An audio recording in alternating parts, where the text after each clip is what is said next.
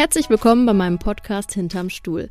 Mein Name ist Sam Schüller, ich bin Friseurunternehmerin aus Düsseldorf und ich möchte ohne Instagram-Husband und Kleidergröße 34 bei den ganz Großen mitspielen und als Frau im Handwerk Karriere machen.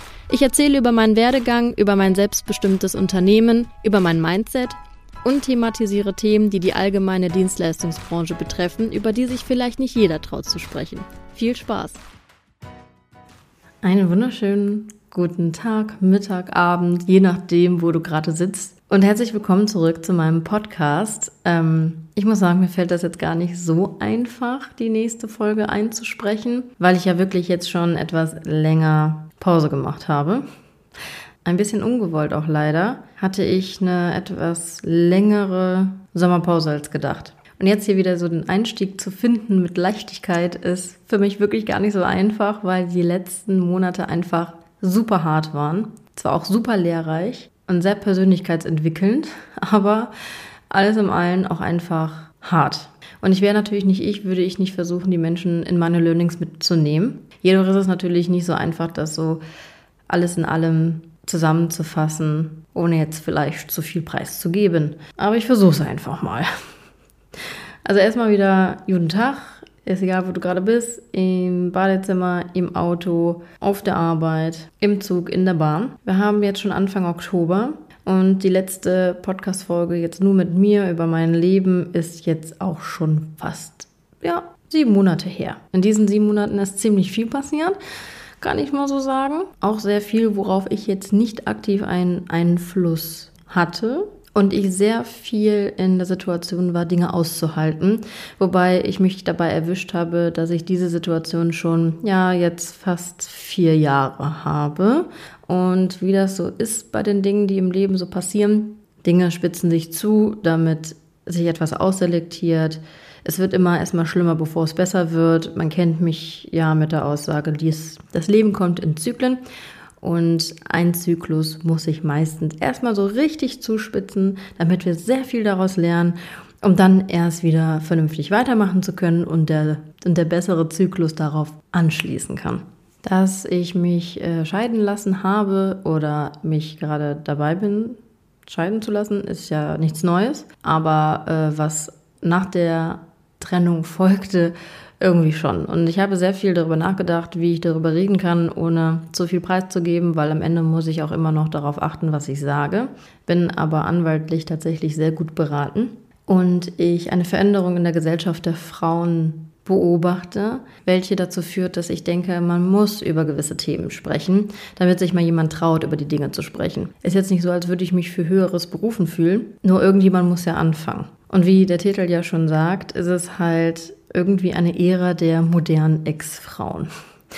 Und ich war jetzt am Wochenende in Frankfurt bei dem Event von Vella, wo Unternehmerinnen eingeladen wurden, um zu netzwerken. Tatsächlich würde man meinen, ist ja gar nicht so ungewöhnlich, aber ja doch leider ja. Denn ich glaube, die Firma Vella besteht jetzt seit 140 Jahren. Ah, gefährliches Halbwissen. Ich habe es schon fast wieder vergessen und nicht recherchiert. Aber diese große Firma kommt nach sehr, sehr vielen Jahren das erste Mal auf die Idee, etwas nur für Frauen zu machen. Ich lasse das jetzt nochmal auf der Zunge zergehen. Das Friseurhandwerk ist eine Frauendomäne und wird aber nicht von Frauen dominiert. Da fragt man sich, woran hattet ihr liegen? Und ich kam in den wunderbaren Austausch mit ganz vielen tollen Frauenunternehmerinnen, was mir unfassbar gut getan hat und mich dazu bestärkt hat, diese Podcast-Folge jetzt nochmal neu aufzunehmen, weil ich hatte sie schon mal aufgenommen und hatte mich nicht dabei wohlgefühlt, sie hochzuladen und ähm, spreche sie jetzt dann nochmal mit einer anderen Energie auf, weil ich immer gewillt bin, Mehrwert zu schaffen, anstatt einfach nur meine schmutzige Wäsche zu waschen aus Frust oder Trotz oder oder oder. Weil ich bin auch nur ein Mensch, machen wir uns nichts vor. Den Mehrwert, den ich da mitgenommen habe, war so verrückt, weil ich gemerkt habe, ich bin nicht alleine. Ich bin nicht alleine mit A meiner Sichtweise der Dinge und B mit meiner Situation. Es ist total verrückt. Und wie der Podcast-Titel es schon sagt, es gibt irgendwie eine Ära der modernen Ex-Frauen. Das sind Frauen, die sich mit der Zeit aus ihrer Ehe emanzipiert haben. Und das ist total verrückt zu beobachten, weil ich jetzt in meiner Bubble so die Einzige bin und dementsprechend ja niemanden habe, mit dem ich gleichgesinnt bin. Und das macht es natürlich immer schwer, gegen seine eigenen Glaubenssätze zu arbeiten, ob das alles so richtig war, ob das alles so richtig ist. Also ich meine jetzt nicht die Trennung, weil das war das Wichtigste, was ich hätte tun können und das Beste. Aber trotzdem hadert man ja mit einem.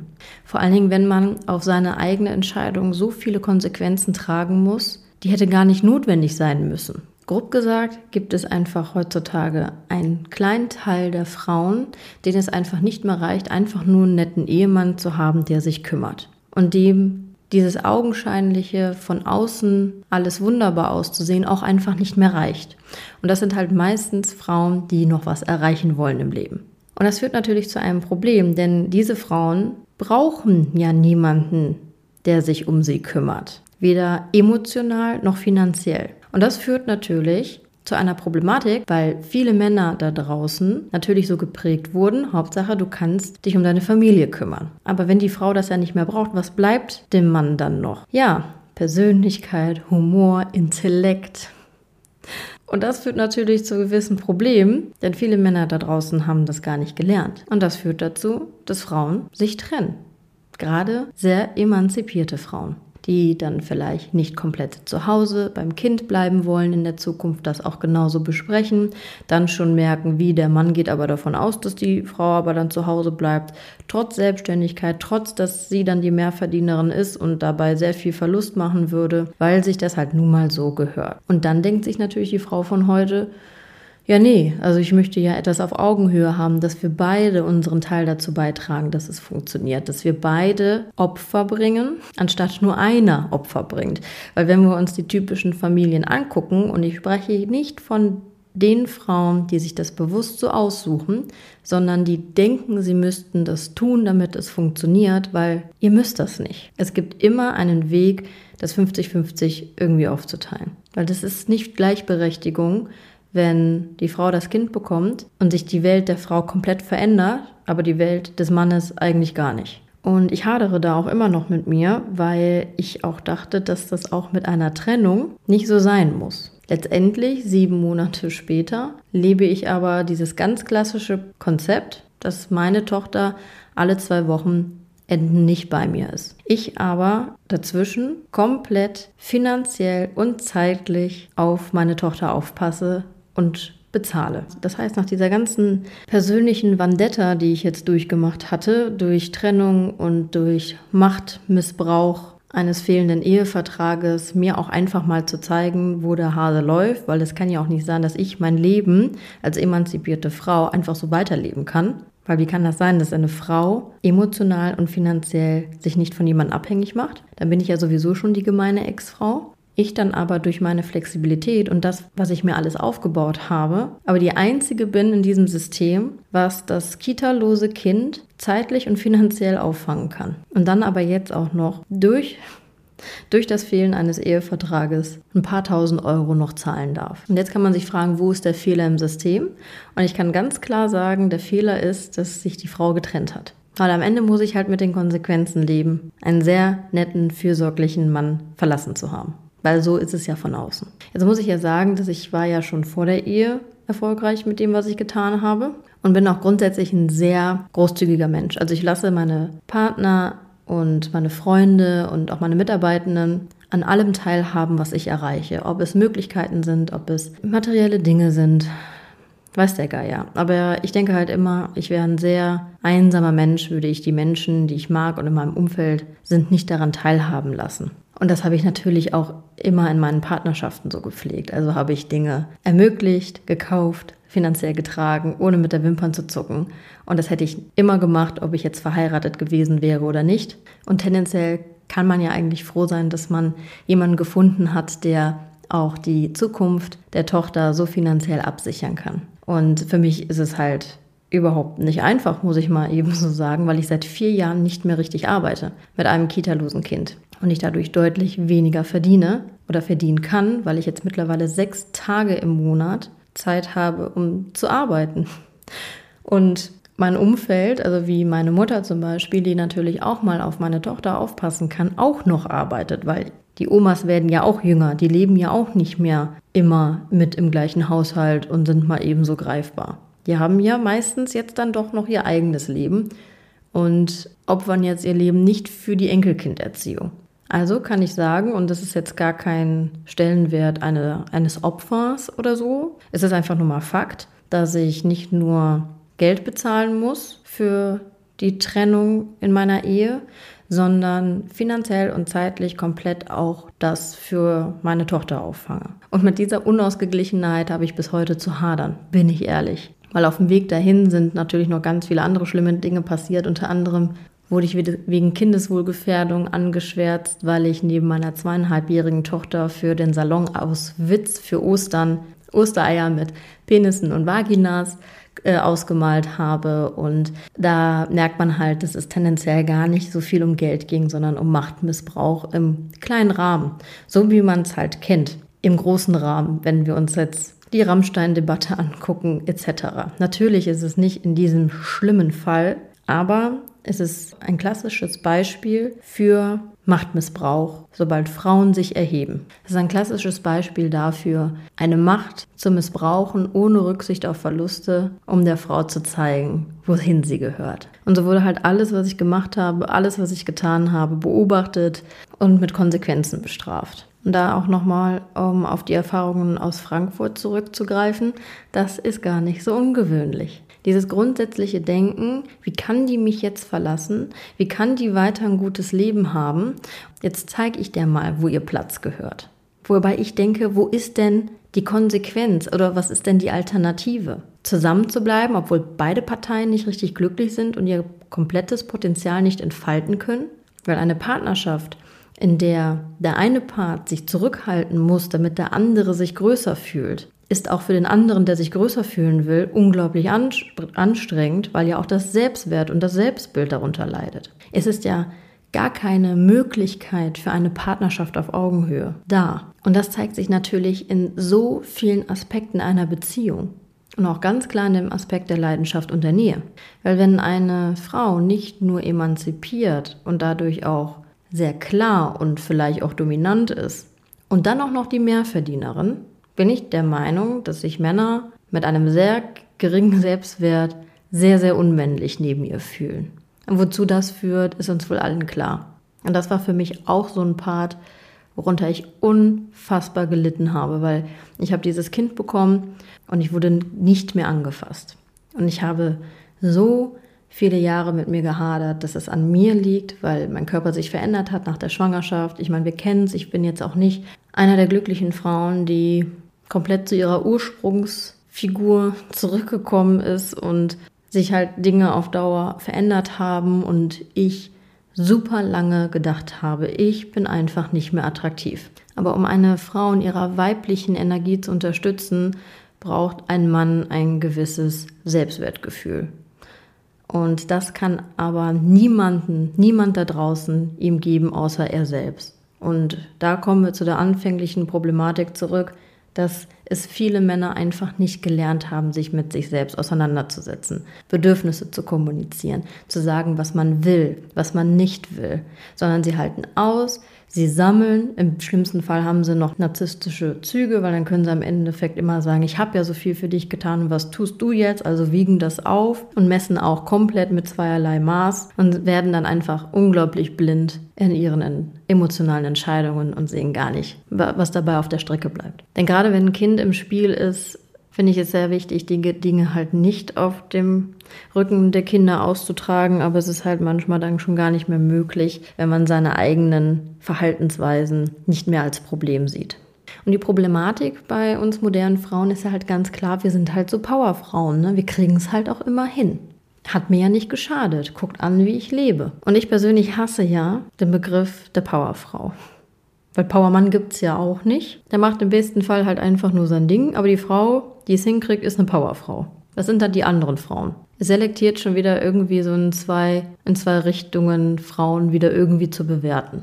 Sie ist halt eine Powerfrau und sie halt nicht so. Finde ich nicht in Ordnung. Wir sollten aufhören, permanent Frauen zu bewerten. Wobei ich dann auch immer wieder drüber nachdenke und sage, was ist denn die Alternative, als es dann nicht hinzubekommen? Natürlich bekomme ich es hin, weil ich lasse mir nicht schaden. Und man sieht dann immer dieses Außenbild, aber sieht gar nicht, was dahinter steckt. Dass ich nachts arbeite, um das hier am Laufen zu halten.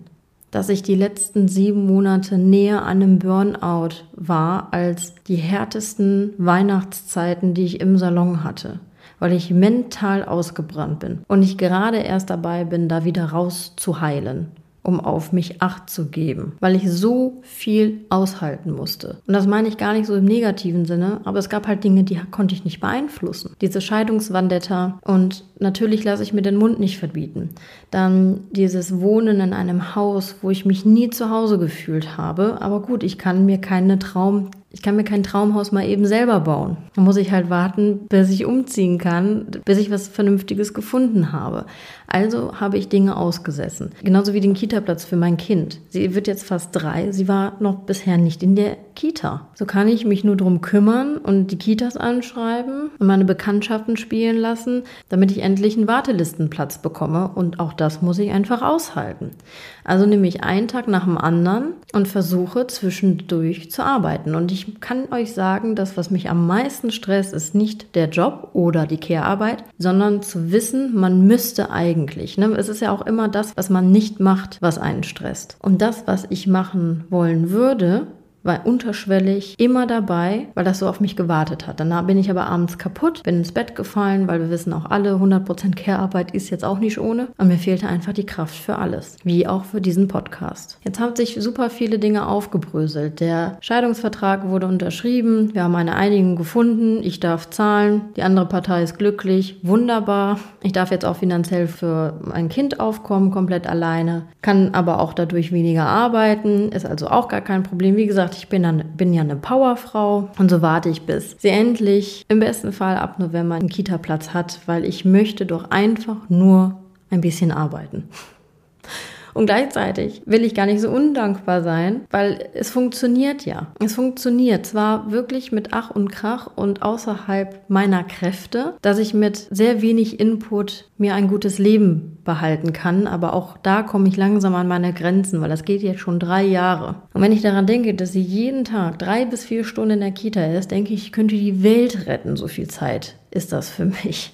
Und ich bin halt jetzt gerade dabei, die ganzen Scherben wieder aufzusammeln von mir selbst, nicht von meinem Leben, sondern von meiner mentalen Stabilität, weil ich mich jedes Mal in einer Situation wiedergefunden habe, wenn wieder was kam und wieder was kam, dass ich so an meiner inneren Haltung gearbeitet habe, um immer wieder meine Einstellung zu ändern, um besser mit der Geschichte klarzukommen, was da für eine Flut an Irrsinn auf mich zukam, was sich natürlich auch in meiner Tochter wiedergespiegelt hat. Und ich bis heute gar keinen Einfluss darauf habe. Und das ist, glaube ich, die höchste Form der persönlichen Abgrenzung, da loszulassen und einfach sein Bestes zu geben. Und das ist krass. Und wie das so ist mit Dingen, die man halt nicht beeinflussen kann, man kann halt nur seine Einstellung dazu ändern. Aber es gibt auch einfach Dinge, wo man denkt, alter Vater, also jetzt, wie soll ich denn da noch wieder anders denken? Wie soll ich da jetzt so es ist, ähm, das ist ein krasser persönlicher Wachstum, den mir die letzten Monate geschenkt wurden. Und dafür bin ich echt dankbar. Ich bin da noch nicht durch, aber ich bin echt auf einem guten Weg.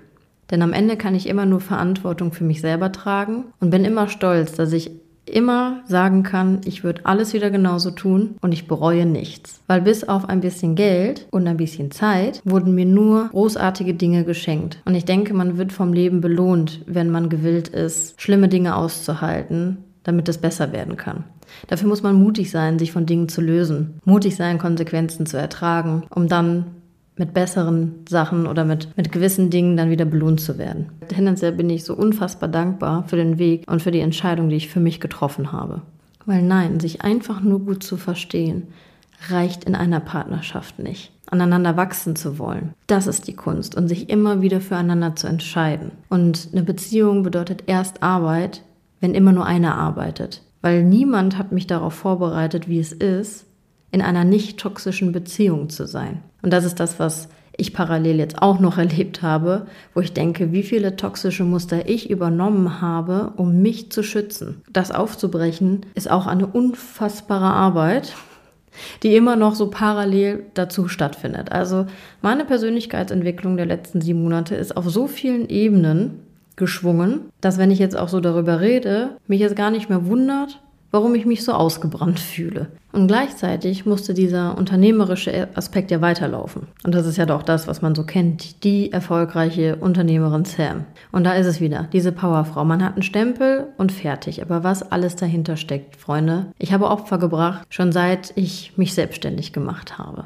Und ich habe zum Beispiel auch gelernt, dass ähm, auch mein Unternehmen darunter gelitten hat. Also zum Beispiel jetzt die Kopfsache Düsseldorf, weil ich einfach emotional nicht mehr so erreichbar war wie sonst. Ich bin niemand, der seine Befindlichkeiten in den Salon trägt, aber natürlich wussten alle, was los ist und haben mich dadurch unbewusst in ein bisschen Watte gepackt und sehr viel versucht von mir fernzuhalten, um mich nicht zu belasten. Es ist ja auch was ganz Menschliches, ist aber überhaupt nicht zielführend für das Unternehmertum dahinter. Die Führungskraft von gewissen Dingen wegzuhalten oder nicht zu sprechen oder jetzt nicht noch unangenehm zu sein, weil das ist ja etwas, was ein Unternehmen voranbringt. Probleme, Konflikte, alles auf einer unemotionalen Ebene im besten Fall, ohne Befindlichkeiten. Aber äh, da hatte ich auch ein großes Learning Anfang des Jahres mit meinem Team, wo sich aber schon wieder so richtig gut zeigt, dass das Unternehmen einfach von der DNA des, der Führungskraft lebt. Und wenn diese DNA gerade ein bisschen out of order ist,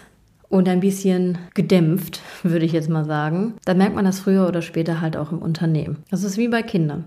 Das Unternehmen ist das Spiegelbild der Seele und die Kinder und die Mitarbeitenden spiegeln das dann auch wieder. Trotzdem bin ich unfassbar dankbar, dass die Substanz in der Kopfsache Düsseldorf so unfassbar stark ist. Dass ich aber trotzdem jetzt merke, es wird Zeit, da wieder aktiver zu sein und präsenter. Und wenn wir das in Worte fassen, rede ich hier einfach von Kleinigkeiten, die sich eingeschlichen haben, ne, mit in Abläufen, bla bla bla. Aber grundsätzlich lief das Ding ohne dass es meine Aufmerksamkeit benötigt hat. Und das sehe ich schon als, als ein sehr großes Geschenk. Und das habe ich meinem Team auch gesagt, dass ich das nicht als selbstverständlich sehe, dass ich den Laden ganz grob gesagt auch mal links liegen lassen durfte. Ja, wir haben daraus alle ein Learning gezogen, zum Beispiel auch, dass Beziehungen nicht immer nur einseitig funktioniert. Dadurch, dass ich nicht so mega greifbar war, ich aber natürlich immer noch jeden gefragt habe, kann ich was für dich tun? Brauchst du was? Ist irgendwas? Und ich halt immer nur gehört habe, durch diesen Schutzmechanismus, alles gut, alles gut, alles gut, gab es halt in dieser Phase meines Lebens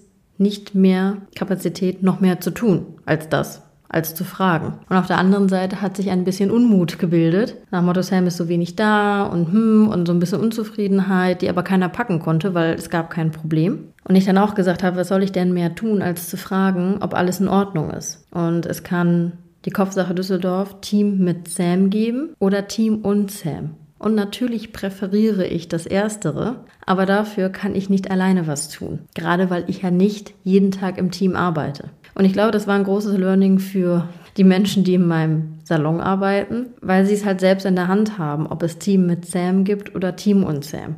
Für mich ist es nur als Unternehmerin wichtig zu signalisieren, ich komme mit beidem klar. Natürlich würde ich mir eins wünschen, aber es liegt halt nicht nur in meiner Macht. Und im Endeffekt wären es auch nur meine persönlichen Befindlichkeiten, würde ich das eine einfordern. Ich kann nur mit dem arbeiten, was man mir gibt. Auch ein Learning in allen Richtungen. Und auch daran wollte ich euch teilhaben lassen. Und das kommt wieder eigentlich zu einem Punkt, ganz klar zu differenzieren, sind es wieder unternehmerische Probleme oder sind es persönliche Probleme und dass es einem selbst gut geht als Führungskraft, als Frau, als Mutter. Weil ich sehe ja, wenn es mir gut geht, ich richtig ausgeglichen, zufrieden und glücklich mit meinem Leben und allem bin und mit mir selbst, kann ich das mit in mein Unternehmen tragen. Alles andere habe ich zwar nicht mit in mein Unternehmen getra getragen, aktiv, aber trotzdem habe ich eine gewisse Aura. Und ich bin halt auch nur ein Mensch und kann dann halt nicht immer, wenn ich den Salon betreten habe, der Feel-Good-Manager sein war aber natürlich auch niemand, der jetzt irgendwelche Launen an meine Leute auslässt. Das bin ich nicht. Ich bin dann einfach ein bisschen ruhiger. Und das können einige Menschen halt schon verunsichern, wenn man einfach ruhiger ist als sonst. Aber ich muss halt ganz klar sagen, es war für mich halt einfach anders nicht möglich. Auf der anderen Seite haben sich noch ganz viele andere tolle Dinge ergeben die letzten Monate. Ich bin ja zum Weller, Weller, zum Weller Business Experten geworden, darf meine eigenen Seminare in den Weller Studios Deutschland geben, habe Vorträge gegeben auf den Weller Business Tagungen und Partnertagungen und bin in meinen Speaker und Coach Job richtig schön reingewachsen. Für diese Möglichkeit war ich so unfassbar dankbar oder bin natürlich unfassbar dankbar dafür, dass ich das machen darf und dass ich mit dem, was ich sage, Gehör finde und auch eine Audience bekomme, weil ich so tendenziell denke, New Work, Veränderung, Friseurhandwerk, Unternehmertum, auch gerade bei Frauen, ist eine sehr wichtige Geschichte. Ich aber gleichzeitig immer ein bisschen traurig darüber war, weil alles immer so nebenher geschafft wurde. Ich habe letztens noch mit einer Freundin darüber gesprochen, habe gesagt, ich habe das Gefühl, ich fahre jetzt schon seit mein Kind auf der Welt ist mit Handbremse, weil mir die Möglichkeit und die Struktur fehlt, so zu arbeiten, wie ich es gerne hätte.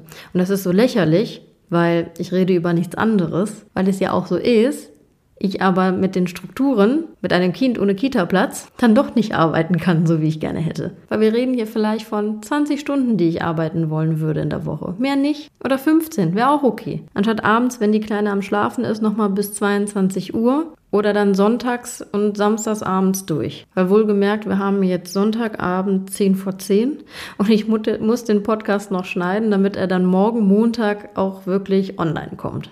Meine Freundin hat dann, äh, ich würde nicht sagen, sie hat mich ausgelacht, aber ja, sie hat gelacht, weil sie dachte, weil sie sagte, Sam, was du alles schaffst mit deiner Meinung einer angezogenen Handbremse, da würde sie gerne das Auto fahren. Es ist auch einfach dieser unfassbare Anspruch an mir selbst, wo ich auch dieses Jahr wieder gelernt habe, ich bin so unfassbar hart mit mir selbst.